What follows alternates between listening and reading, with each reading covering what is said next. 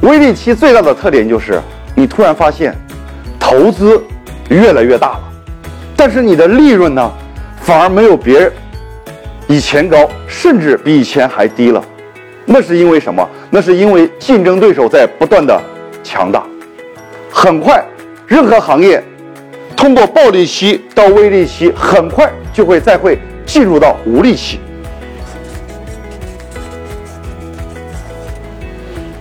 无利期最大的特点是你发现你的投资越来越大，可是利润呢越来越小，甚至很多时候连利润都没有了。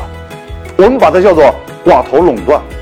比如说可乐这个行业，走到今天只剩下可口可乐和百事可乐。比如说家电这个行业，走到今天，很多知名品牌，包括小天鹅、荣升、新飞